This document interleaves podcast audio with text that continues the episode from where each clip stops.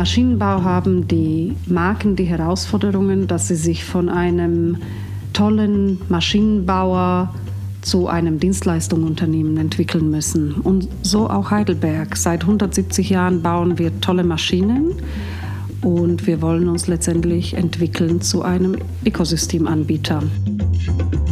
Servus zusammen und herzlich willkommen bei 7 Meilen Marken, eine Entdeckungsreise durch die wunderbare Welt der deutschen Marken maßgeschneiderte Marken, jung oder alt, berühmt oder weniger bekannt, die im übertragenen Sinne genau wie die mythologischen Sieben-Meilen-Stiefel dem Träger ermöglichen, sieben Meilen in einem einzigen Schritt zu bewältigen. Ich spreche mit den Experten, die diese deutschen Marken lenken, um zu erfahren, wie sie ihre Marken, ihr wertvollstes immateriales Kapital entwickeln und managen.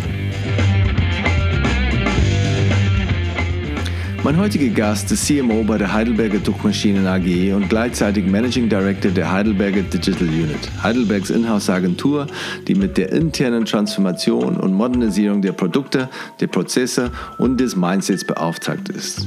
Heidelberg wurde 1850 gegründet und macht einen Jahresumsatz von 2,5 Milliarden Euro, beschäftigt über 11.000 Leute weltweit und hat die größte industrielle Datenbank der Welt. Meine Gesprächspartnerin ist seit 2018 bei Heidelberg. Vorher konnte sie in diversen Positionen bei Bosch viel Erfahrung auf internationaler Ebene sammeln, zuletzt als VP Sales und Marketing bei Robert Bosch Smart Home. Sie wuchs in der Slowakei auf, studierte in Spanien und kam erst mit Anfang 20 nach Deutschland. Obwohl sie eigentlich Journalistin werden wollte, hatten das Leben und ihr Vater andere Ideen und so ist sie nun bei Heidelberg, wo sie sich zum Ziel gesetzt hat, den Kunden eine nahtlose Customer Journey zu ermöglichen. Wir sprechen über den Geruch der Heimat, ihre Erfahrungen in Hongkong und China, die geografischen Vorteile der Rhein-Neckar-Region, wo auch andere große Unternehmen wie SAP, BASF oder Heidelberg Cement zu Hause sind und darüber, wie man digital schreinert. Herzlich willkommen, Sonja Mechling. Sonja, du bist äh, in die Slowakei aufgewachsen, oder? Bis, ähm, bis, oder wie alt warst du, als du dann nach Deutschland gekommen bist oder warst du woanders zwischen, zwischen Slowakei, die Slowakei in Deutschland?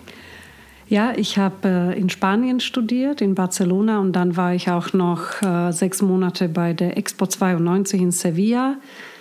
Also ich war quasi 19 Jahre meines Lebens in der Slowakei, dann ein Jahr lang in Spanien, dann wieder in der Slowakei und äh, mit Anfang 20 bin ich dann nach Deutschland gekommen.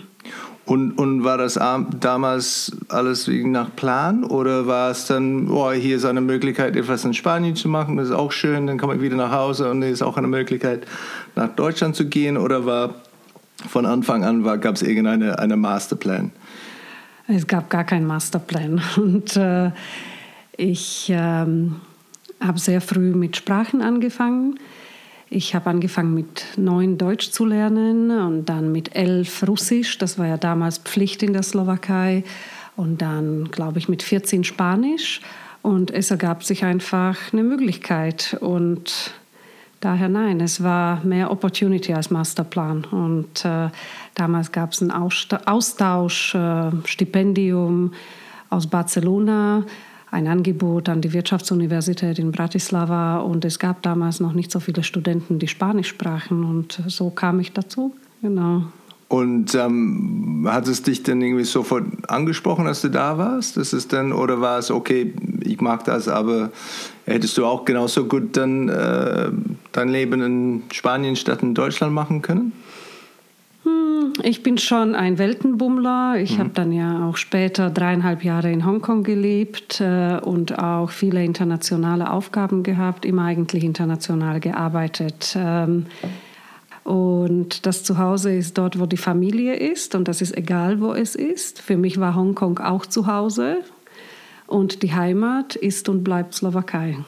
Okay, und ähm, für, für, deine Kinder, die sind die Heimat für sie, ist wahrscheinlich Deutschland, Deutschland oder? Ja, ist ganz ja, klar. das ist so. Hier sind die Wurzeln. Ähm, hast, hattest du damals Kontakt als, als Kind mit deutschen Marken? Gab es dann irgendwie wie Adidas oder, oder Automarken und so weiter? Hast du die, die damals wahrgenommen? Ja, weil ich bin in Bratislava aufgewachsen. Das ist ja nur 60 Kilometer von Wien entfernt. Wir hatten österreichisches Fernsehen gehabt. Also du hast natürlich auch Werbung gesehen und äh, Und äh, die erste Marke, an die ich mich erinnern kann, war Nivea. Ja, okay. Und ja. Äh, Nivea ist für mich auch irgendwie mit Heimat verbunden. Und obwohl das eine deutsche Marke ist und mit Slowakei nichts zu tun hat, aber diese blaue Tube und vor allem der Geruch. Also wenn ich Nivea als Creme rieche, dann äh, ist es der Geruch der Hände meiner Mutter und äh, das verbinde ich mit Kindheit. Und das gleiche wie Nivea Sonnencreme das ist für mich Urlaub oder Ferien. Das heißt, Nivea ist so die erste Marke, an die ich mich erinnern kann. Und wie, wie war es der, der, der einheimische Markenszene? Mm. War es auch eine große oder starke, starke Industrie oder war es wichtig oder war es nicht so, äh, so entwickelt?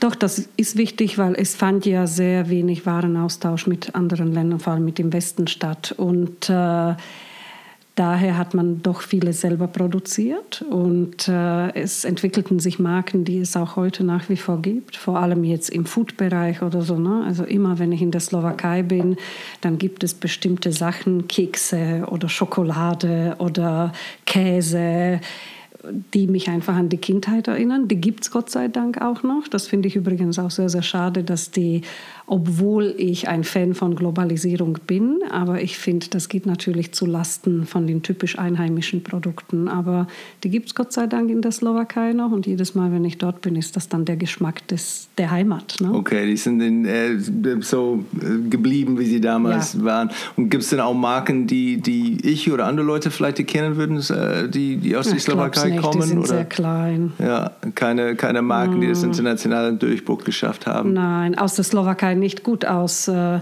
damals Tschechoslowakei Skoda, ja. das Auto, oder? Oder, ja, nee, aber ansonsten waren das eher regionale Marken. Verstanden. Und ähm, du bist jetzt dann bei Heidelberger Druckmaschine. Ich weiß nicht, sagt man Heidelberger Druckmaschine oder ja. sagt man inzwischen Heidelberg oder was ist dann? Mm, man sagt beides. Also beides. es ist Heidelberger okay. Druckmaschinen, aber wir nennen das einfach Heidelberg. Wenn wir von der Firma sprechen, dann sagen wir, bei Heidelberg machen wir das so und so. Okay. Aber bevor wir dann bei, bei, über, über Heidelberg mehr sprechen, äh, wie bist du hier gelandet? Weil du warst da sehr lang bei, äh, bei Bosch für verschiedene Rollen, auch da international äh, unterwegs. Ähm, aber ich glaube, er hat irgendwie alles angefangen in der Finanzbranche. Ja. Stimmt das? Bei der Bausparkasse. Richtig. Damals, vor vielen Jahren, hat äh, man Bausparen zum Exportartikel gemacht. Und es wurden Tochtergesellschaften in der Slowakei und in Tschechien gegründet. Und ich als junge Absolventin hatte einfach die Gelegenheit, den Vorstand auf den Reisen zu begleiten und bei der Gründung mitzuarbeiten, als Projektarbeit, aber auch einfach mal, wenn man was kurz übersetzen oder dolmetschen musste, dann war ich einfach mit dabei und konnte das hautnah miterleben. Ich habe dann äh, sehr schnell meine zwei Kinder zur Welt gebracht und äh, damals vor 25 Jahren war Arbeiten in Teilzeit noch nicht so verbreitet. Habe erst mal eine Pause gemacht von zweieinhalb Jahren und habe in dieser Zeit als Freelancer gearbeitet in einer Werbeagentur. Mhm. Und äh, dort habe ich äh, Tourismus äh, Ämter betreut, vor allem aus Osteuropa. Und dann habe ich bei Bosch am 1. Januar 2000 in Teilzeit angefangen als Produktmanagerin. Um zu sehen, ob der Y2K-Bug irgendwie tatsächlich funktioniert hat oder nicht funktioniert. Kannst du dich daran erinnern, in den 99 nur alle hatten Angst, diese Jahr, Jahrtausend, wie es auf Deutsch heißt, the Y2K, hier 2000 wo dachte, alle Systeme, alle Unternehmen. Ich kann mich daran äh, erinnern, aber da ist natürlich nichts okay. passiert ja, und auch gut. die Preise haben gestimmt und alles hat gestimmt. Aber nein, das wollte ich nicht rausfinden. Ich habe ähm, angefangen im Produktmanagement in Teilzeit und war am Anfang wirklich froh, dass ich das Familienleben mit dem Arbeiten gut unter einen Hut bringen konnte. Und aus dieser Teilzeitstelle hat sich dann einiges entwickelt. Ich war dann äh, äh, habe dann Kommunikation übernommen, dann äh, habe ich äh, im Key Account Management im Vertrieb gearbeitet, habe fünf große überregionale Kunden betreut, als eine der ersten Frauen im deutschen Fachhandel, die Elektrowerkzeuge verkauft hat. Mhm.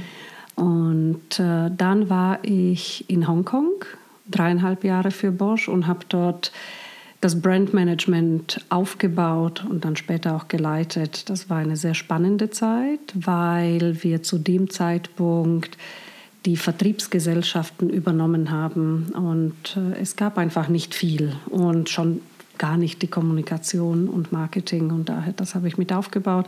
Dann kam ich zurück, in, hatte dann wieder unterschiedliche Rollen, aber viel mehr in Business Unit Leitung, Profit and Loss Verantwortung und äh, betreute auch die Region äh, Osteuropa und Middle East. Und dann wechselte ich nach 16 Jahren bei Power Tools zu Bosch Smart Home und dann von Bosch Smart Home zu Heidelberg. Vielleicht, vielleicht über, über deine Zeiten in Hongkong und deine Verantwortung bei, der, bei Osteuropa und, äh, der Nahost. Ähm, wie war da die Wahrnehmung von, von, von einer deutschen Marke? Wie war es dann? War es schwierig im Vergleich zu für, für andere oder einheimische Marke, Marken zu, zu arbeiten oder zu vertreten?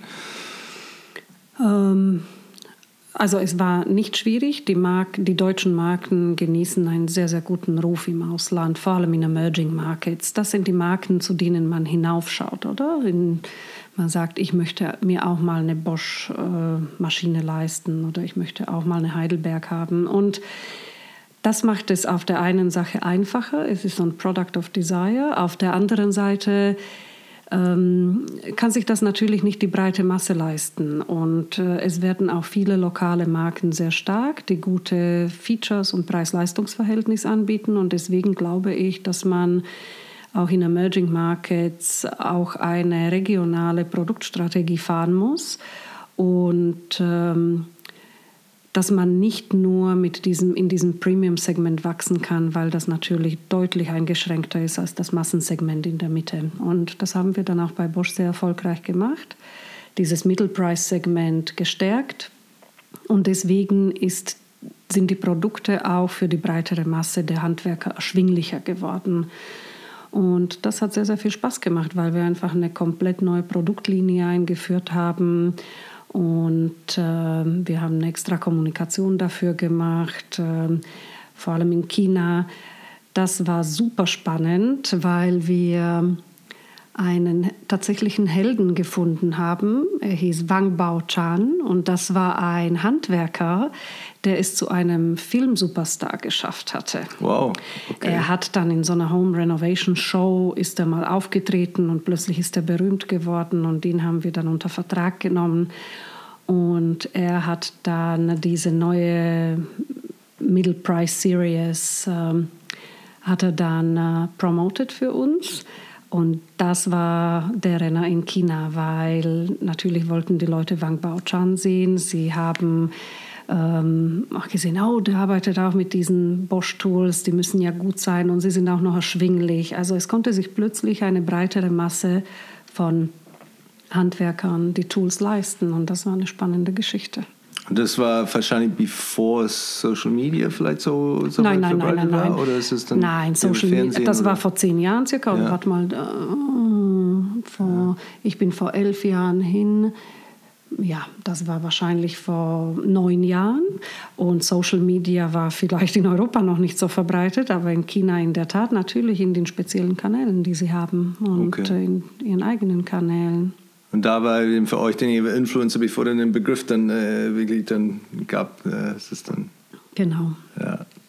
Na schön. Ähm, und ähm, wenn du eine, eine parallele Karriere hättest, ja, wenn du diese Arbeit nicht machen würdest, dann Communication, Mark und so unterwegs, gab es etwas, wo du dann äh, als Kind oder als Jugendlicher etwas gemacht hast, entweder sportlich, kulturell, andere Sachen, wo man sagt, ähm, handwerklich, ähm, das könnte ich mich da vielleicht doch dann noch, äh, noch vorstellen. Also ich wollte Journalistin werden und äh, das war ja in Zeiten von, ja noch vor Mauerfall. Und mein Vater sagte mir, mach dir keine Illusionen als Journalist in, in, im Sozialismus, hier herrscht keine Pressefreiheit. Ähm, das solltest du nicht machen weil wenn du frei schreiben möchtest, wirst du verfolgt und äh, ansonsten wirst du leiden, weil du eben deinen Beruf nicht so ausüben kannst, wie du dir das vorstellst. Und er sagte, der lernt doch was Gescheites. Und äh, dann habe ich internationale BWL studiert. Ja, hat geklappt, dann ja. äh, es war wahrscheinlich dann keine, keine schlechten Rat. Ähm, wie lädst du denn dann deine Batterien wieder auf, wenn du nicht in der Arbeit bist? Ich gehe davon aus, die Familie spielt eine, eine große Rolle, aber sonst dann freizeitlich, dann, wenn du eine Pause bekommst, da was, was machst du, dass du wieder dann äh, zu 100 Prozent kommst? Also ja, Familie spielt nach wie vor eine große Rolle, obwohl meine Kinder jetzt schon aus dem Haus sind, sie studieren, aber sie kommen doch immer wieder nach Hause. Und ich koche sehr gerne und mit dem guten Essen kann ich sie immer nach Hause locken. Daher sie kommen oft und gern. Und äh, ja, ich entspanne auch beim Kochen, aber auch beim Sport natürlich. Ähm, also ich jogge gerne, wir haben einen Hund, mit dem gehe ich einfach gerne raus, aber ich gehe auch gern schwimmen und bin einfach, ich bin zwar sehr gerne unter Menschen, aber ich bin auch gerne mit mir allein.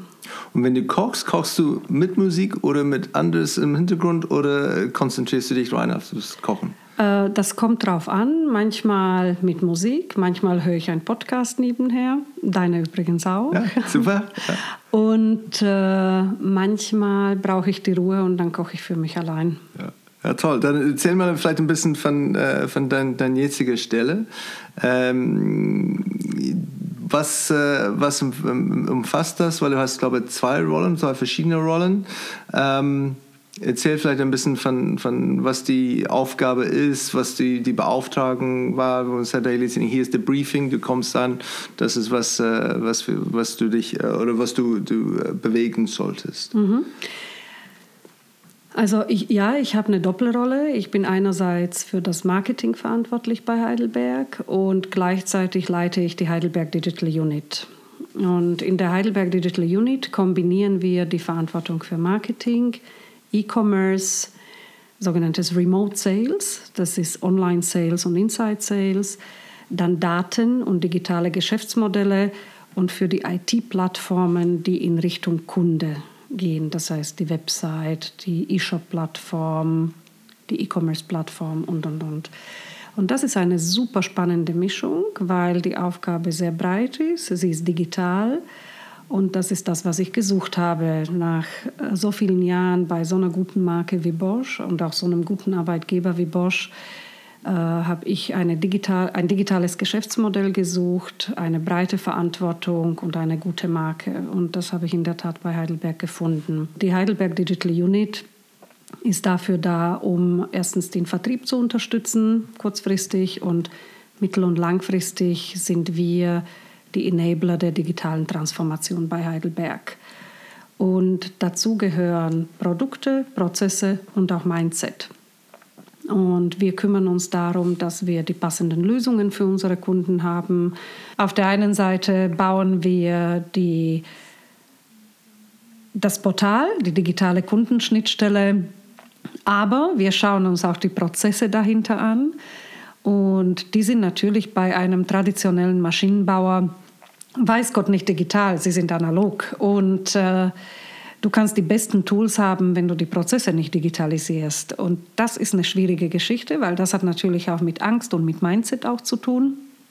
Und ich habe die Erfahrung gemacht, dass es nicht einfach ist, äh, die Prozesse dann zu verändern. Manchmal muss man es einfach komplett neu gestalten. Und äh, das ist der Nachteil bei vielen Vorteilen von Unternehmen mit Tradition der Nachteil ist, dass du einfach eine Heritage hast, die vorhanden ist und du musst einfach schauen, wie du es transformierst.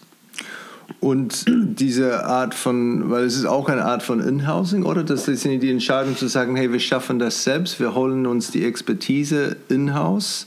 Ähm, digital, kreativ gehe ich davon aus, aber auch Prozesse. Und dann ähm, ist es auch, dass man auch äh, noch mit, mit, mit externer Agentur arbeitet beim Thema digitale Transformation und, und auch Kreation oder? Also Kreation auf jeden Fall. Wir arbeiten mit Agenturen zusammen, wir arbeiten aber auch mit verschiedenen Anbietern zusammen. Also jetzt, wenn wir äh, die E-Commerce-Plattform bauen, dann machen wir das natürlich nicht selbst, sondern wir haben erstmal den Plattformanbieter und dann haben wir den Implementierungsanbieter. Aber wir versuchen natürlich schon auch das Wissen zu internalisieren. Also wir äh, holen uns auch Leute rein, die das dann mittelfristig von hier aus machen. Und diese, diese wunderschöne Gebäude, wo wir jetzt sitzen, ist das der Heidelberger Digital Unit hier? Gibt es denn sonst was in diese Gebäude? Oder ist es nee, diese Gebäude, das ist die HDU oder ich weiß nicht. Da, genau, dieses ja. Gebäude ist die HDU. Wir nennen das die Halle 44. Das ist auch der ursprüngliche Name. Die Heidelberg Digital Unit ist hier am Standort Wiesloch.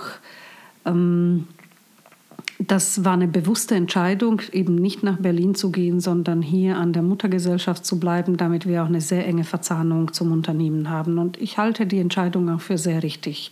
Vor allem, wenn wir Vertrieb unterstützen wollen und auch Heidelbergs Prozesse verändern wollen.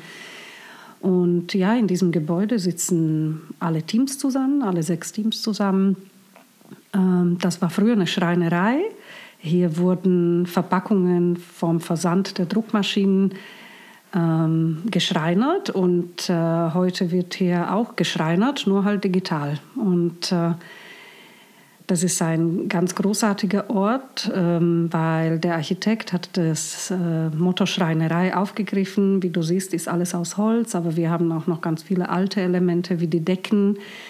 Und diese Mischung zwischen äh, Tradition und der Moderne ist ja letztendlich auch das, was die Heidelberg Digital Unit ausdruckt. Und äh, wir haben ähm, die Tradition von Heidelberg, aber wir müssen Heidelberg dabei unterstützen, auch neue Wege zu gehen. Und das trifft, trifft sich hier wunderbar in der neuen Halle. Ja, es ist definitiv das erste Büro, wo ich war, die, die, die riecht wie eine, eine österreichische Wellness-Hotel ähm, oder wie eine Schreinerei, wie man das hat, aber diese geschnittene Holz ähm, riecht, riecht fantastisch. Und wie ist es denn aufgenommen, diese, diese Umbruch auf eine digitale Zukunft und äh, agile Arbeit und so weiter? Ähm, wie ist es denn bei den anderen Abteilungen oder, oder Geschäftseinheiten dann äh, angekommen? Hm. Also wir machen ja nicht alles neu, sondern vieles ist auch schon richtig gemacht worden bei Heidelberg. Heidelberg hat schon vor über zehn Jahren angefangen, Maschinen mit dem Internet zu verbinden. Der Hintergrund war Service. Das heißt, wir haben bereits im Jahr 2008 die ersten Maschinen mit dem äh, Internet verbunden. Und warum? Weil wir einfach äh, sehen wollten, wenn äh, ein Teil kaputt geht oder kaputt gegangen ist, dann konnte der Servicetechniker eben das passende Ersatzteil mitnehmen und dadurch auch die Downtime der Maschine verkürzen. Und mit den Druckmaschinen, die sind nur dann produktiv und verdienen Geld, wenn sie im Betrieb sind. Das heißt, äh, wie mit einem Flugzeug. Ein Flugzeug, das steht, äh, produziert eben Verluste und so ist es auch mit einer Druckmaschine. Das heißt, wir müssen schauen, dass die Druckmaschine, wenn sie kaputt ist oder einen Wartungsfall hat, Servicefall, dann muss sie sofort repariert werden. Und das war der Hintergrund. Und diese, dieses Reichtum an Daten, angeblich hat Heidelberg die größte industrielle Datenbank der Welt. Ähm, das ist natürlich eine wunderbare Basis für neue Geschäftsmodelle verwendet man dann auch mit gewissen KPIs irgendwie zu sagen, okay, was, was soll der HDU dann ähm, liefern, dass man sagt, okay, jetzt das ist erfolgreich, es läuft gut und so weiter. mit welchen mit welche KPIs dann äh, wird das bemessen? Ja, wir haben unterschiedliche KPIs. Das ist natürlich der Umsatz in unserem E-Shop. Wir verkaufen in unserem E-Shop die Consumables und Parts äh, in einem signifikant, mit einem signifikanten Umsatz. Ähm, also es ist der Umsatz, aber dann haben wir auch andere KPIs. Im Marketing sind es die Leads und die Opportunities, die wir mit Kampagnen kreieren. Außerdem haben wir das Thema Daten und wir können natürlich anhand der Daten können wir auch Sales dabei unterstützen im Upselling und Cross-Selling und wir können dadurch zusätzlichen Umsatz und Marge generieren. Das können wir ganz genau messen. Da haben wir Ziele und KPIs. Das heißt, es ist eine Mischung von Zahlen, Daten, Fakten und dann natürlich aber auch Soft Facts. Wir haben eine Mitarbeiterumfrage gemacht. Wir äh, die Projekte, die wir vorantreiben, wir gestalten die Website neu und da haben wir natürlich auch Anzahl der Visitors und Users, aber dann eben auch die Soft Factors. Und mit einem ein Unternehmen, der was 1850 gegründet worden ist, hat man nicht alle Mitarbeiter, die Digital Natives sind. Ähm, wie sind die, vielleicht die älteren Mitglieder die, die, äh, oder, oder, Mitarbeiter, ähm, wie sind die älteren mit, Mitarbeiter mit dieser diese neue, neue Richtung klargekommen? Wie mhm. nimmt man die mit auf den, auf den Pfad? In der Heidelberg Digital Unit äh, haben wir tatsächlich eine sehr hohe Diversität. Es arbeiten hier zwölf unterschiedliche Nationalitäten.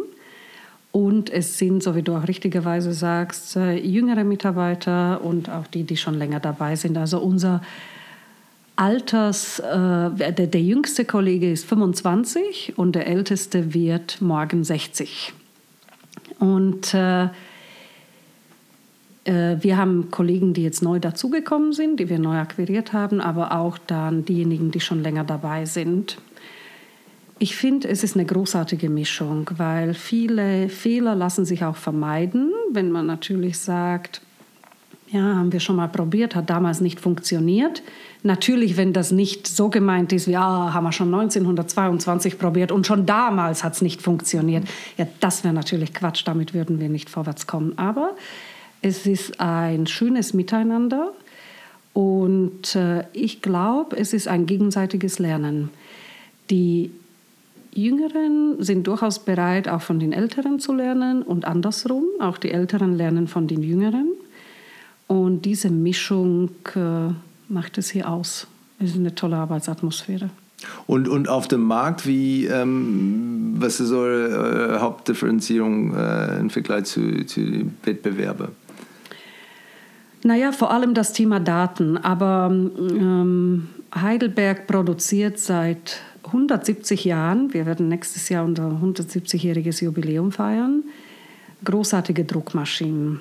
Die sind die Präzision, die Geschwindigkeit, die Automatisierung der Prozesse ist einfach toll. Und jetzt kommen im digitalen Zeitalter neben der tollen Qualität der Maschinen auch noch die Daten dazu. Und das ist ein Riesenpotenzial, weil du hast eigentlich im 24 Stunden ist immer eine Maschine auf der Welt, die Daten sendet. Und äh, wir können damit die Produktivität messen. Und ähm, die Produktivität ist sehr, sehr unterschiedlich. Wir suchen uns einfach die Peers aus, die ähnliche Druckjobs haben und können einfach vergleichen und auch analysieren, warum druckte einer mehr und schneller und der andere weniger. Und du würdest staunen, 75 Prozent vom Waste ist Menschen verursacht, weil einer vergessen hat, die Tür zuzumachen oder und das siehst du alles, das kannst du rauslesen. Und wir können den Kunden helfen, deren Produktivität zu steigern, indem wir sie einfach auch beraten, wie sie im Druckprozess, was sie optimieren können. Und ein Druckprozess ist eine hochkomplexe Sache. Es ist eine Mischung aus einem mechanischen Prozess, einem chemischen Prozess und aus einem digitalen Prozess, also Software. Und ähm, da kannst du natürlich sagen, ja, das muss doch der Drucker selber wissen. Ja, aber er hat keinen Vergleich. Er hat einfach nur seine Maschine. Vielleicht hat er auch zwei oder drei. Aber wenn er sich vergleichen kann mit anderen Peers und wenn du ihm dann aufzeigen kannst, mit dem Wissen, was wir aus den Datenhand auch haben, wie er die Produktivität steigern kann, dann können wir ihm einfach auch helfen, erfolgreicher zu sein. Und ich gehe davon aus, dass es auch dann den äh, zusätzliche Dienstleistung. So man kann entweder nur die Maschine kaufen und sagen, ja schön, bezahlen so zu viel oder gab es auch ein Abo-Modell, wo man halt auch Zugriff auf den Daten hat oder entweder auf Pull oder Push oder äh, wie strukturiert ihr das dann? Ja, genau so. Also ein sehr erfolgreiches digitales Geschäftsmodell ist unser Subscription-Modell. Das bedeutet, dass der Kunde nicht mehr die Maschine kauft, sondern er zahlt eine monatliche Pauschale, die wir aufgrund von seiner Effizienz ausrechnen. Und es ist ein sehr partnerschaftliches Angebot. Wir verdienen erst dann dran, wenn er seine Produktivität steigert. Also wir versprechen ihm mit unserer Maschine, mit den Consumables, Service und Software, können wir von deiner Effizienz X, die können wir erhöhen und ab einer gewissen Grenze partizipieren wir an diesem Output. Also es ist ein output-orientiertes Geschäftsmodell und ich finde, das ist schon sehr partnerschaftlich, weil wenn er verdient, verdienen wir mit. Und was ist denn für, für, für ein, ein Drucker, ist denn am wichtigsten wahrscheinlich Zuverlässigkeit oder ist die Hauptsache, dass die Maschine nicht kaputt geht, dass man keinen Stillstand gibt? kommt danach, dann ist es dann auch Effizienz oder so, wie man das irgendwie so schnell drucken kann wie möglich oder mit so wenig äh, Farbe? Oder was sind denn die anderen Maßnahmen, die als, äh, als Drucker denn Also Auslastung natürlich. Auslastung, er muss okay. äh, genügend Aufträge haben und wenn er genügend Aufträge hat, dann muss er effizient drucken und früher hat man zehn Druckjobs pro Tag gehabt und heute hast du zehn pro Stunde. Und äh, also die Effizienz steigt, aber er muss natürlich auch die Auslastung haben. Und wenn er sich eben dann nicht um die Maschine und Consumables und Kleinteile kümmert, dann hat er deutlich mehr Zeit, auch seine Aufträge zu akquirieren und mit seinen Kunden dann eben neue Jobs zu entwickeln. Das finde ich, find ich spannend. Ist, ist es dann auch, ähm, weil letztendlich ist es ist bekannt als, als Branche, letztendlich gehe davon aus, die, die Kunden von euren Kunden sind dann Zeitungen oder, oder Verlege generell, ähm, die nicht unbedingt mit äh, sich über, über steigende ähm, äh, Distribution-Zahlen äh, sich freuen können. Gibt es denn auch oder gab es schon Gedanken, da äh, nicht nur Daten, aber komplett andere Richtungen zu, zu entwickeln als, als Marke und, und andere ja, die gibt es auch, aber bevor wir dazu kommen, möchte ich das nochmal aufgreifen, mhm. weil du siehst natürlich nur die sinkenden Auflagen von äh, Publikationen, übrigens nicht Zeitungen. Zeitungen werden auf Rotationsdruckmaschinen gedruckt. Wir, äh, wir okay. produzieren Bogenoffset. Also das ist eine andere Drucktechnologie. Ja, es tut mir leid, ich bin Nicht neu schlimm. dazu. Ja. ich zeige dir nachher gerne die Maschinen. Aber du hast natürlich recht, in dem sogenannten Commercial Druck, das heißt äh, Zeitschriften oder äh, Broschüren, Kataloge, da sind die Auflagen seit Jahren sinkend. Nichtsdestotrotz äh, denkt man immer beim Drucken nur an Broschüren. Aber Druck ist viel mehr als das. Es sind Verpackungen. Und der Verpackungsdruck steigt jedes Jahr. Warum? Weil natürlich der Verbrauch steigt und natürlich auch mit dem steigenden Bedarf an Internet äh, und E-Commerce vor allem steigt auch der Bedarf an gedruckten Verpackungen. Und äh, deswegen ist der Markt eigentlich leicht wachsend. Sind Sie denn andere Kunden dann von, von ja. der Drucker? So ist ja. es dann früher hat man die Verleger, die vielleicht oder Verlagshäuser ähm, und inzwischen ist es dann anderen, die eher mit Verpackungsmaterialien oder Ja, du hast dann, natürlich ja, Verpackungsdrucker und die sind sehr spezialisiert und die haben ihre Kunden sind dann, das kann Food, Non-Food sein, Kosmetik oder auch äh, Medizinprodukte, Medikamente. Mhm und die sind sehr hoch spezialisiert und das hat nichts mit äh, Druckkunst zu tun. Das sind industrialisierte Betriebe, das ist äh, alles durchgeplant mit sehr hoher Operational Excellence. Also äh, ja, das sind spezialisierte Betriebe, die sich auf Druck von Verpackungen spezialisieren. Und, und macht ihr, irgendwelche Direct-to-Consumer irgendwie Angebote, wo man sagt, man kann auch bei Heidelberg was, was drucken lassen oder verschiedene Sachen? Oder gibt es denn auch die Möglichkeit oder ist es denn eher nicht, da konkret man mit den Kunden? Äh, Richtig, also wir, wir haben zwar Maschinen hier und wir drucken auch, aber es ist mehr für Demozwecke. Das heißt, zu uns kommt ein Kunde, bevor er eine Maschine kauft, dann will er natürlich sicherstellen, dass seine Anwendung auch funktioniert. Und er kommt oft mit ganz konkreten Druckjobs und äh, das testet man, man macht die, diese Demonstration ist ein ganz wichtiger Bestandteil des Verkaufsprozesses und Klar, da muss man sicherstellen, dass das funktioniert. Wir haben ganz, ganz viele Anwendungstechniker, es sind Spezialisten, die einfach genau dieses Zusammenspiel von Maschine, aber dann auch von Chemie, nämlich Farbe, Lack, Beschichtung und dann eben von Software wunderbar beherrschen. Und wir helfen auch den Kunden bei der Problemlösung. Das ist schon ein sehr individueller Beratungsprozess. Aber Zurück zu deiner Frage, ob man versucht hat, sich zu diversifizieren. Ja, natürlich. Und wir haben auch eine unglaubliche Fertigungstiefe. Und so kommen auch neue Geschäftsideen zustande. Zum Beispiel produziert Heidelberg eine Wallbox, eine Heidelberg Wallbox, also eine Ladestation für Elektroautos. Und stell dir mal vor, die ist im ADAC-Test, hat sie am besten abgeschnitten. Wir sind Testsieger, da sind wow. wir super stolz drauf. Wer hätte das gesagt? Und, und wie, äh, wie oft man, oder wie oft kommt man, äh, kommt man zurück als Kunde? Ist es denn, ähm, als Kunde, man hat eine, eine äh, Lifetime, ähm, wie oft kaufen Sie bei euch denn ein? Ist es im, im besten Fall zwei Maschinen im Leben oder ist es denn, es gibt Kunden, die wirklich 15, 15 ja. weiß nicht, wie, wie, wie, viele. Heidelberg genießt ähm, in der Zielgruppe Druckern einen unglaublich guten Ruf. Und ähm, wenn man die passende Anwendung hat, dann entscheidet sich der Drucker immer wieder für Heidelberg. Und warum ist das so? Das ist schon ein unglaubliches Vertrauen, was die Kunden uns auch schenken. Sie verdienen Geld mit unseren Maschinen und da müssen sie sich natürlich darauf verlassen, dass die super funktionieren, dass sie tolle Qualität drucken können und vor allem, wenn sie down sind, dass unser Service immer für sie da ist und dass wir sie nicht down lassen. Und äh, deswegen kommen sie auch immer wieder. Und ich kann dir sagen, als ich in Hongkong war, war ich bei einem Drucker in Shenzhen in China und der hat mir ganz stolz erzählt, dass er eine gebrauchte Heidelberg hat. Da habe ich mir gedacht, hm, gebrauchte Heidelberg, muss man da stolz sein? Und seine Augen leuchteten und ich habe diesen Drucker wieder getroffen und dann hat er mir ganz stolz erzählt, und jetzt habe ich mir eine neue leisten können. Ich bin gewachsen.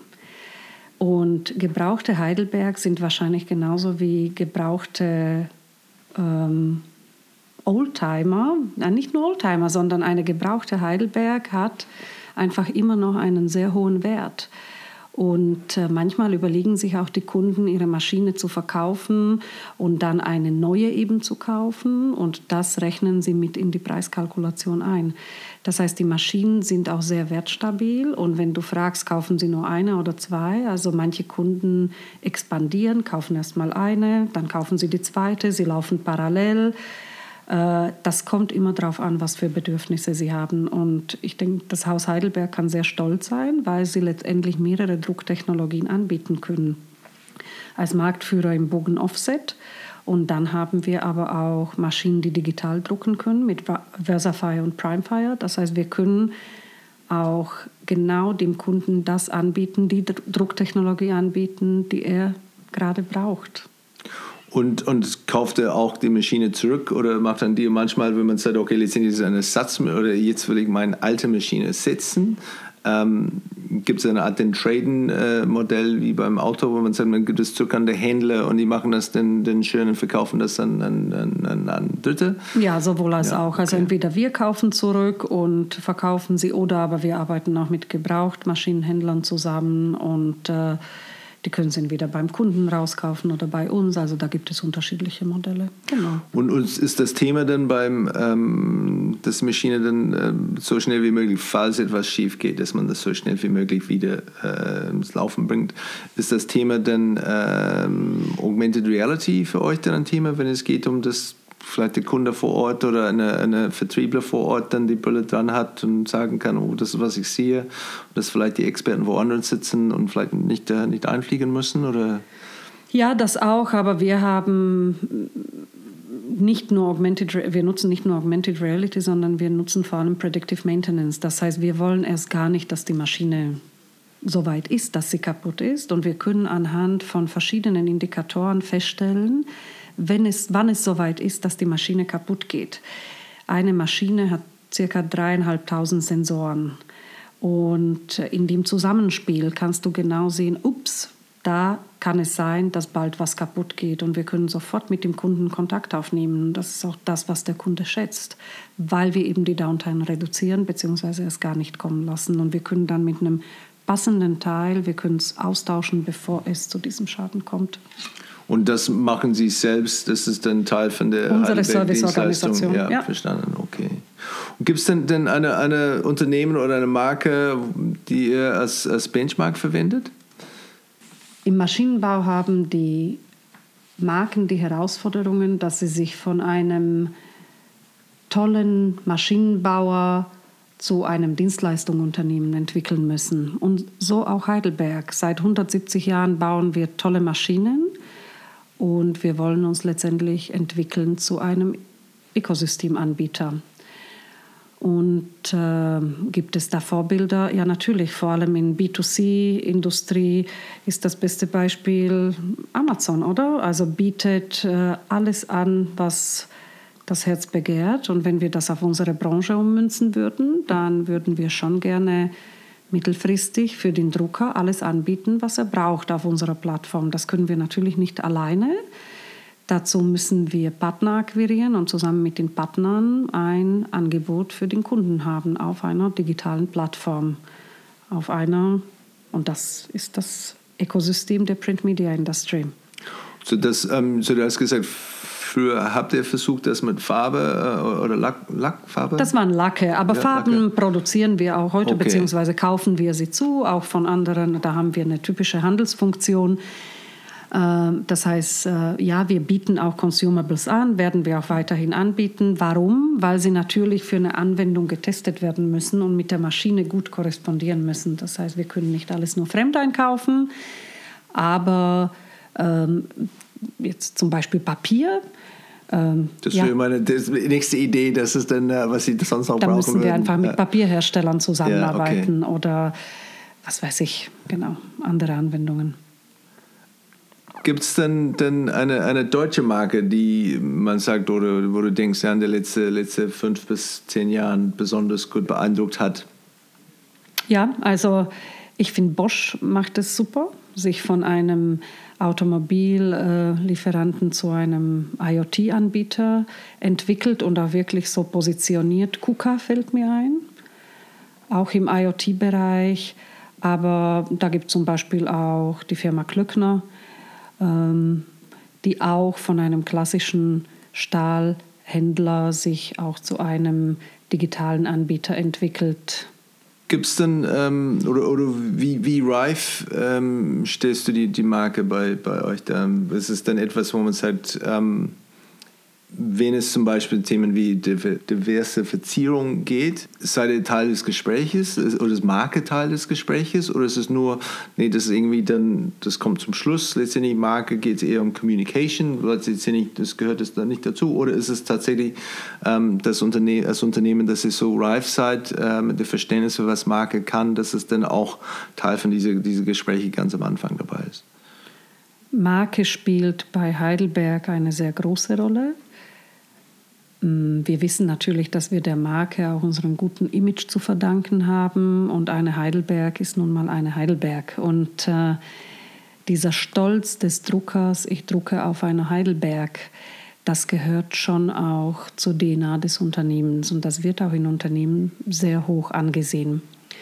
Natürlich ist es eine B2B-Marke mit einer sehr eingeschränkten Zielgruppe.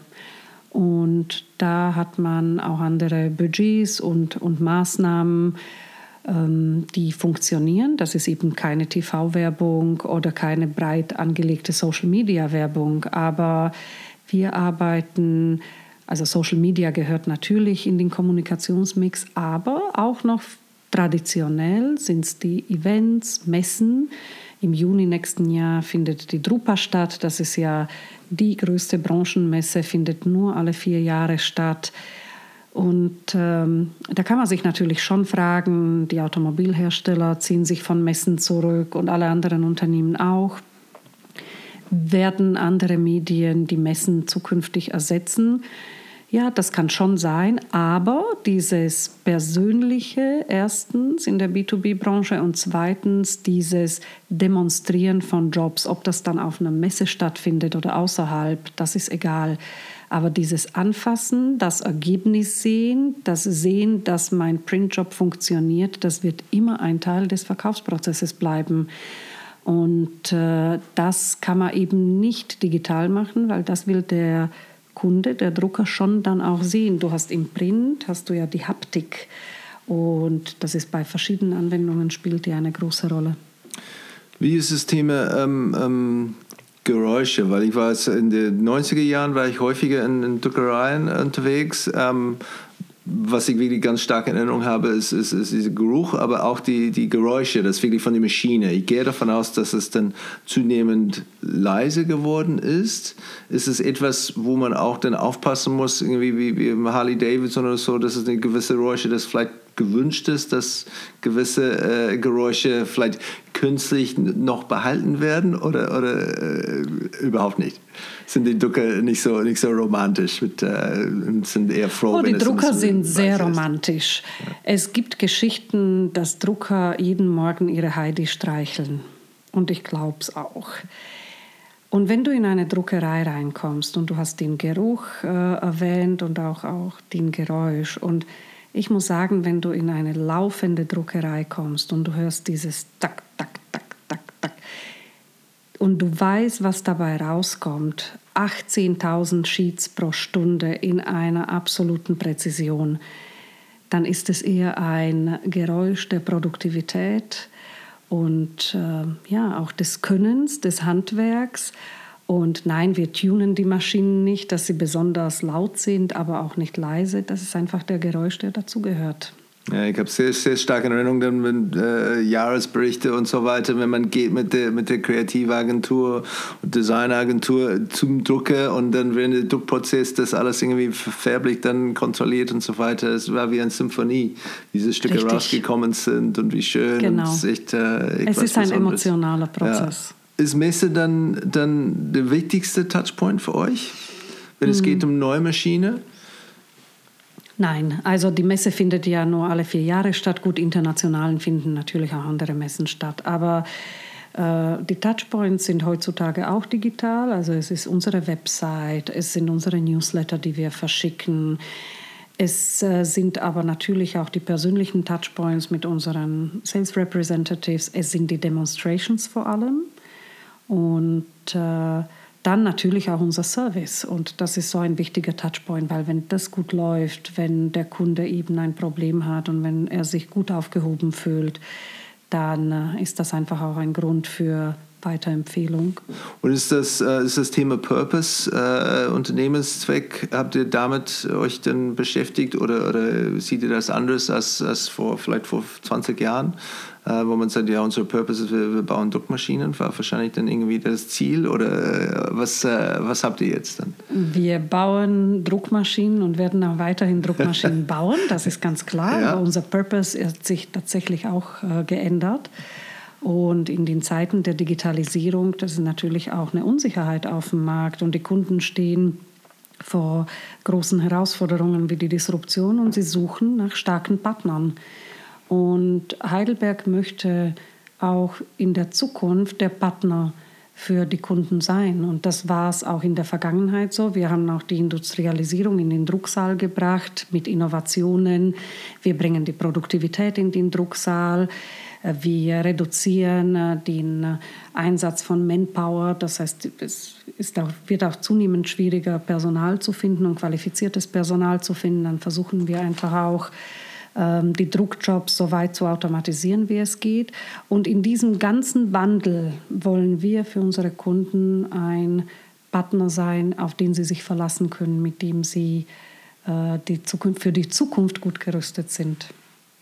Wie, wie, du, du, redest von, von Personal, das eher auf Kundenseite oder ja, die, auf der Personal von, von, den Kunden. Wie ist es für euch dann direkt ähm, Personal zu, zu gewinnen für euch? Ist mhm. es denn in der Region, ähm, weil ihr habt, glaube ich, viele verschiedene Standorte in und herum äh, oder Heidelberg der äh, Umgebung. Ähm, ist es vorteilhaft, nachteilhaft, neutral? Mhm. Also wir sind hier in der Rhein Neckarregion. Wir haben starke Nachbarn wie SAP, aber auch BASF. Und ähm, wir haben letztes Jahr über 20 Leute neu dazugewonnen für die Heidelberg Digital Unit. Und es sind viele Leute, die in der Region bleiben wollen oder die in die Region zurückkehren, aus familiären Gründen oder weil es einfach schön hier ist. Und unser Ziel ist es einfach, die Besten aus der Region für uns zu gewinnen. Und das gelingt uns auch zunehmend. Womit? Indem wir einfach diese Vision der Transformation aufzeigen. Und weil es einfach eine unglaublich spannende Zeit ist, bei Heidelberg zu sein. Wir transformieren einen traditionellen Maschinenbauer mit einem sehr guten Namen, machen wir den fit für die Zukunft und es ist doch einfach spannend, ein Teil dieser Transformation zu sein. Und so ihr seid als HDU, ihr seid eine Art SWAT-Team, die irgendwie ähm, reingeht in die verschiedenen Einheiten oder Abteilungen oder so oder das die beibringt, wie man digital arbeitet, transformell, äh, agil oder kommen sie zu euch oder wie, wie kann ich mir die, diese Zusammenarbeit vorstellen? Nein, wir haben einen ganz klaren Auftrag. Das ist Unterstützung vom Vertrieb und äh, Enablen von der digitalen Transformation. Wir haben mit unserem Team E-Commerce, ähm, Daten und neue Geschäftsmodelle, IT-Plattformen und Marketing haben wir ganz klare Aufgaben und Projekte, die wir im Sinne von Heidelberg auch treiben und verbinden. Aber wir haben unsere eigene Agenda, unsere eigene Roadmap, unsere eigenen KPIs. Verstanden. Und manches machen wir natürlich im Auftrag von Heidelberg, aber es ist ein Zusammenspiel. Gibt es etwas, ähm, was das Thema Marke in Deutschland zurückhält, wenn man sagt, ja, diese, hast du ein Gefühl dafür, ähm, letztendlich, wenn es zwei große, größere äh, traditionelle Unternehmen wie Bosch oder, oder, oder, Heidelberg, was du erlebt hast, was du von, von anderen Marken da kennst, gibt es etwas, wo uns halt von Mindset, ähm, von Mindset, von Ausbildung, gibt es etwas, wo du sagen kannst, ähm, Marke wäre weiter in Deutschland oder, oder höher geschätzt, wenn das und das und das der Fall wäre. Mhm. Vor allem im B2B und im Maschinenbaubereich, also das sind ja auch die Industrien, wo ich mich bewege, wird manchmal die Bedeutung der Marke nicht so wertgeschätzt. Und ich kann mich an einen Spruch erinnern, wie es hieß, ein, gute Produkte finden immer ihren Weg zum Kunden. Ja, das war mal so. Heute ist der Wettbewerb, die Vergleichbarkeit so groß, dass du nicht nur Produkt und Marke spielen musst, sondern tatsächlich auch die Kundenbeziehung managen musst. Und die Marken, die das gut machen werden, werden auch als Gewinner rauskommen. Wie geht ihr mit dem Thema ähm, Mut oder, oder ähm, diese, diese Bereitschaft, Fehler zu machen, um. Das ist dann, weil jetzt, wenn man ein Produkt hat, wo, wo Qualität, ähm, Zuverlässigkeit so wichtig ist, dass alles muss wirklich bis zum ganz zum Ende eigentlich durchgedacht sein und so weiter wie kann man trotzdem da aber eine ein, ein Kultur haben oder Teilkultur haben, ähm, wo die Mitarbeiter das Gefühl haben, hey, ich kann Fehler machen, ich kann etwas probieren oder testen, lernen, machen, vielleicht ist es noch nicht fertig. Ähm, wie kann man die zwei Sachen zusammen, zusammenbringen? Hm, das kommt natürlich darauf an, in welchem Bereich. Also im, wenn du für als Ingenieur in der Maschinenkonstruktion für Präzision verantwortlich bist, dann solltest du das lieber lassen mit dem ausprobieren. Du kannst an anderen Stellen was ausprobieren, aber ich denke, da, wo es wirklich auf die Präzision ankommt, dann dafür steht die Marke gerade und da muss man einfach auch die Leistung abliefern. Es gibt aber andere Bereiche, wo man durchaus experimentieren kann. Du kannst testen auf der Webseite, du kannst im E-Shop testen und Du kannst natürlich äh, manche neuen Konzepte oder Geschäftsmodelle ausprobieren und dann haben, sind sie halt äh, nicht so erfolgreich gewesen. Dann musst du dir überlegen, mache ich sie weiter oder nicht. Das heißt, ich würde sagen, von den Marken, an die Marken legt man höhere Ansprüche. Und wenn ein Startup ohne diese Markenbekanntheit Fehler macht, dann wird es eher akzeptiert, als wenn das eine gute Marke macht, von der man eine gewisse Qualität erwartet. Ich habe dir vorher gesagt, ich war ja bei Bosch Smart Home und da sind wir auch mit einem MVP auf den Markt gekommen. Ja, was glaubst du, was für großartige Kommentare und Reviews wir von den Kunden erhalten haben? Das habe ich von Bosch nicht erwartet. Das ist nicht Bosch-like. Und deswegen, das hat mich damals sehr geärgert, weil ich gedacht habe, aha, wenn es von einem Startup kommt, dann wird es akzeptiert. Wenn das aber von einer Marke kommt, dann wird es nicht akzeptiert. Wie sollen das denn die Marken lernen? Das heißt, ich glaube, als Markenhersteller ist oder von einem Markenhersteller erwartet man immer noch eine sehr solide Leistung. Und dafür zahlt man auch den Preis und das ist auch die Erwartung der Kunden. Dann braucht man auch eine, eine, eine Art eine Untermarke, das ist eine das ist von unseren MVPs, dann stecken wir alle da, da unter diese, diese Submarke und testen lernen, entwickeln sie weiter. Und dann irgendwann, wenn es soweit ist, können wir die auch unter, unter Ja, oder einfach Test and Learn mit Prototypen in geschützteren äh, Umgebung, mit kleineren Kundengruppen oder dann eben nur online. Also man kann schon Test and Learn machen, man muss es auch tun, weil wie lernt man sonst? Aber man muss sich eine geschütztere Umgebung suchen, ob das dann eine Zweitmarke ist, ob das dann nur ein Kanal ist, ob das eine ausgewählte Kundengruppe ist, ob das A-B-Testing ist oder wie auch immer. Gibt es ähm, irgendwie welche Netzwerke oder, oder Bereiche, wo du sagst, okay, da kann ich mich mit anderen Leuten, gleichgesinnten Leuten austauschen, mich fit halten, auf dem Laufenden äh, halten oder uns dann generell da vorantreiben? Es gibt natürlich viele tolle Netzwerke innerhalb der Marketingleute und der CMOs, die sich austauschen und das ist immer ein sehr inspirierender Austausch.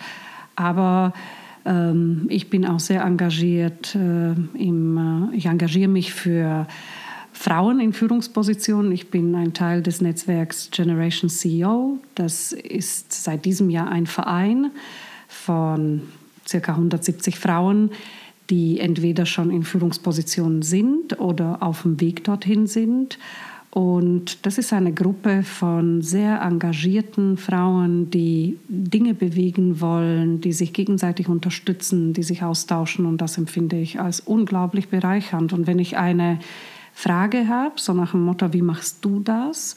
das find, dann finde ich innerhalb des Netzwerks immer Gleichgesinnte, die dann sagen, du, das und das habe ich ausprobiert oder wende dich an den und den oder wenn du Kontakte brauchst. Und da ist eine unglaubliche Bereitschaft, sich zu helfen und sich zu unterstützen. Und, und um welche Themen, Themen geht es denn eher um persönliche Weiterentwicklung oder eher operative Themen an Unternehmen und wie man damit umgeht oder mit, wel, mit wem man vielleicht zusammenarbeiten könnte? Oder?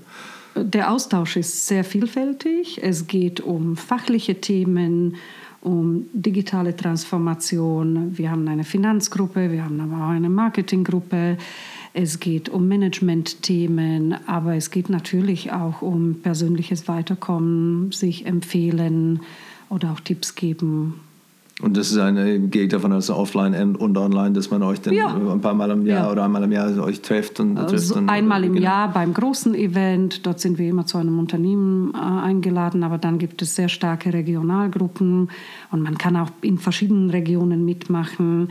Äh, dort werden Veranstaltungen gemacht, man geht in Unternehmen, man sucht den Austausch, aber man macht einfach auch so Dinge zusammen, wie jetzt in der Vorweihnachtszeit geht man auch zusammen zum Weihnachtsmarkt und hat einfach Spaß miteinander. Auch schön. Was ist denn der nächste großes Projekt, die du vorhast, wo man sagt, hey, ich äh, halte mich vielleicht nachts ein bisschen, ein bisschen wach, ähm, was, was habt ihr für die nächste, nächstgrößte Herausforderung? Also mein Traum ist es, dass wir für Heidelberg eine Plattform bauen, in der wir wirklich eine nahtlose Kundenerfahrung, das habe ich jetzt schön übersetzt, also Seamless Customer Experience bieten. Und das, was der Kunde heute von B2C-Bereich schon kennt, das erwartet er auch im B2B.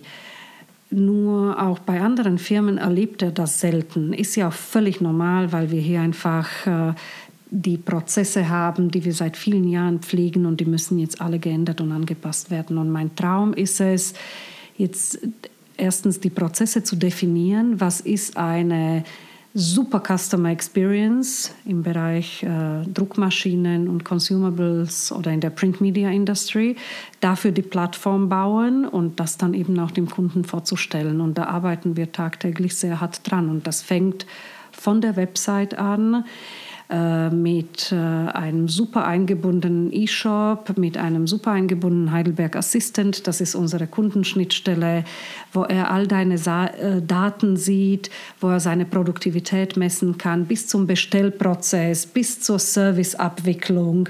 Und wenn wir das mal schaffen, dann äh, ist das, glaube ich, so das nächste große Ding für Heidelberg. Und wie weit davon seid ihr, seid ihr entfernt? Ist es so, wir sind irgendwie 70 Prozent haben wir schon fertig oder ist es dann eher Feintuning oder es fehlt ein paar wirklich ganz größere und wichtige Puzzlestücke? Also das kommt darauf an, was man, welches Teil oder welchen Teil der Customer Journey man anschaut. Also wenn wir zum Ökosystem gehen, dann würde ich sagen, sind wir, also für Heidelberg-Prozesse, glaube ich, sind wir gut auf dem Weg. Wenn wir jetzt das größere Rad nochmal drehen im Ökosystem der Print Media Industry, sind wir erst am Anfang.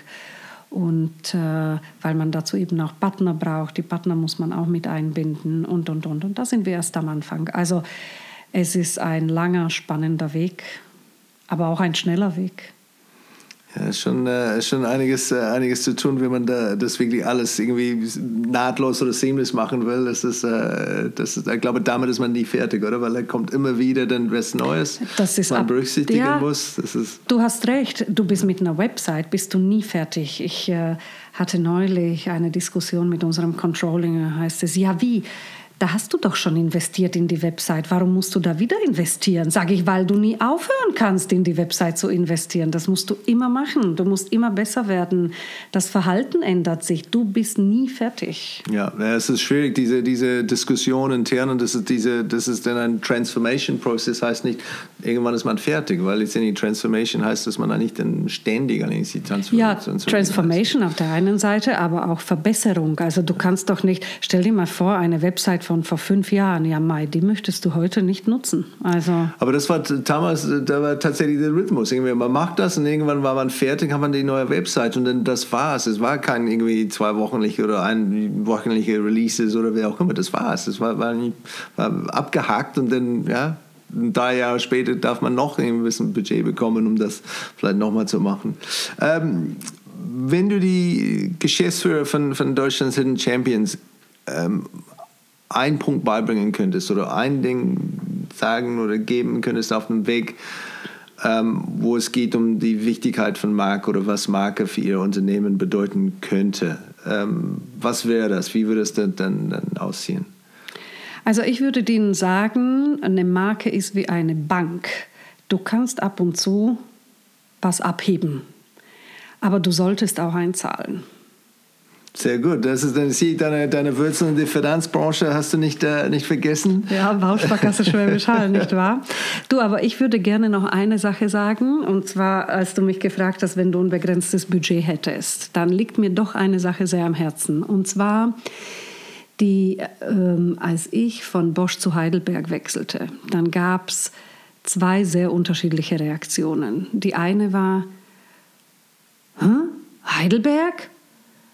Print ist doch tot, was willst du dort machen? Die andere war, Heidelberg, das ist eine großartige Firma.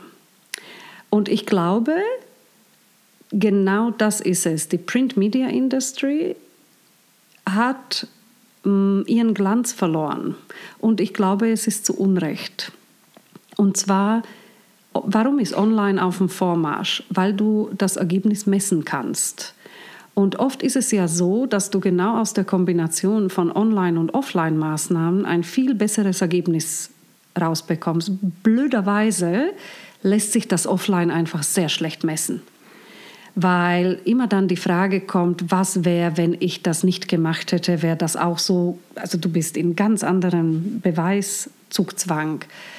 Und wenn ich unbegrenztes äh, Budget hätte, dann würde ich mir äh, ein Projekt überlegen oder eine Kampagne überlegen, um zu zeigen, nein, Print ist nicht tot, sondern gehört äh, zum Kommunikationsmix dazu und macht dann die Kommunikation auch besser, weil du einfach die Emotion transportierst und äh, das kann keine Online-Maßnahme machen. Das heißt, ich glaube, ich will nicht sagen, liebe Leute, ihr müsst jetzt zukünftig nur noch drucken.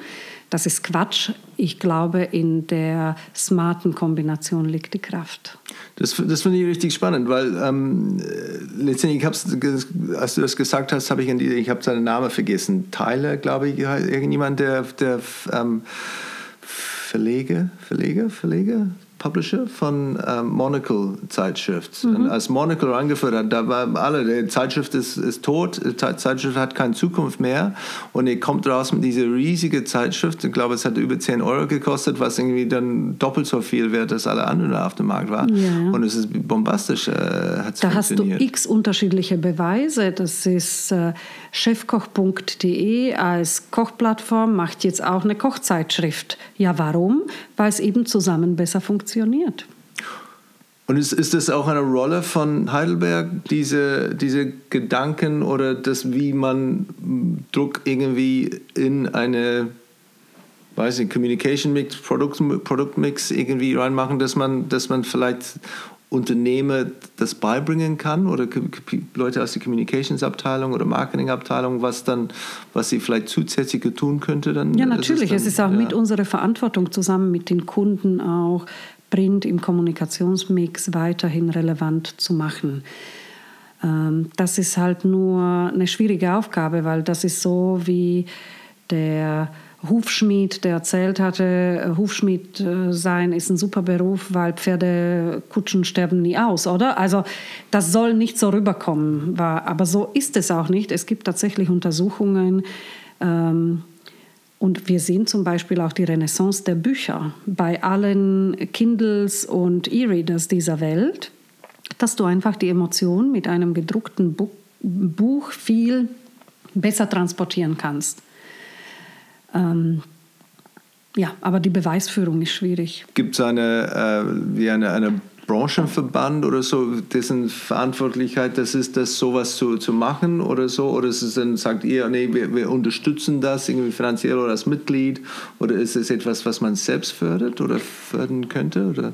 Ja, es gibt einen Branchenverband, die VDMA, und äh, da spielen wir schon äh, eine sehr große Rolle und unterstützen auch diese Aktivitäten. Ja, und es äh, geht davon aus, auch diese, äh, den Outreach-Programm auch dann in die, die ganze äh, Universitäten oder wie auch immer das ja. Studenten das Genau, und da wird es jetzt auch eine Kampagne geben anlässlich der Drupa, um einfach auch Talente anzuziehen. Und das ist, finde ich, eine ganz wichtige Aufgabe. Da heißt es ja Drucker, der Beruf Drucker.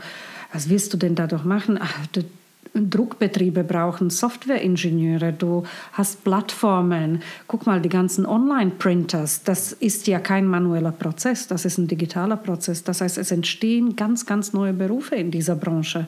Und äh, ja, das wäre auch mein Ziel, die Branche richtig wieder populär zu machen. Ja, cool. Das finde ich wirklich, ich, ich, mag das, wenn man irgendwann eine, eine, eine Mission hat und das, äh, das finde ich eine sehr spannende Mission. Ich glaube, ähm, damit wird, äh, wird man äh, das nicht langweilig finden. Vielen Dank, Sonja. Das war, war ein super, super Gespräch. Vielen Dank.